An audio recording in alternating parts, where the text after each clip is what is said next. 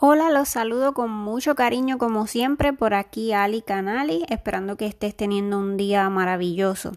Hoy te voy a leer un poema, pero no sin antes pues hablarte de algo de lo que esté sucediendo en el mundo. Y esta noticia la saco de CNN en español, escrita por Uriel Blanco. No sé si ya se han enterado, si no se han enterado, pues se enteran aquí conmigo.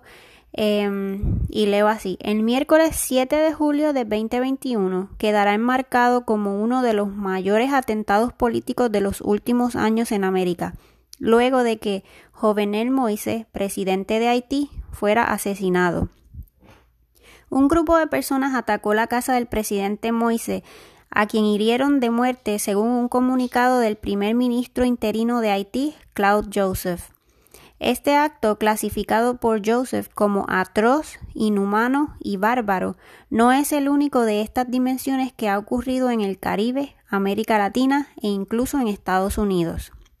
En los últimos 120 años, 12 presidentes han sido asesinados en Latinoamérica, el Caribe y Estados Unidos. Algunos eran mandatorios de gobierno de facto o militares, mientras que otros llegaron al cargo por medio de procesos democráticos.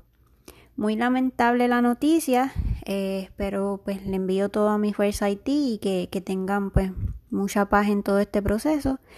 entiendo por otras eh, fuentes que he leído que también murió la, la, primera dama, pero es algo que no les puedo confirmar porque pues no, no tengo la confirmación en estos momentos, simplemente lo leí en otras noticias. El poema que les quiero leer hoy se llama Dios te dona un arco iris por cada día de lluvia. Muchas veces es en los días más difíciles de nuestra vida que aprendemos a conocernos y saber qué es lo verdaderamente importante. Sean cuales sean tus pesares en ocasiones, confía que la esperanza despertará contigo mañana. La fe y la valentía están a tu alcance. Aférralas y verás que nuevamente sonreirás y otra vez serás feliz.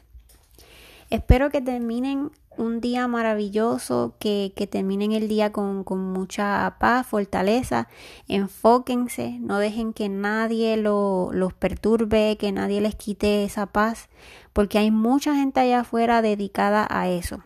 Así que les mando todas mis vibras positivas y el poema fue sacado del libro Si Dios está a tu lado, no estarás jamás a solas, como siempre les digo. Y nada, cuídense mucho y nos escuchamos en la próxima.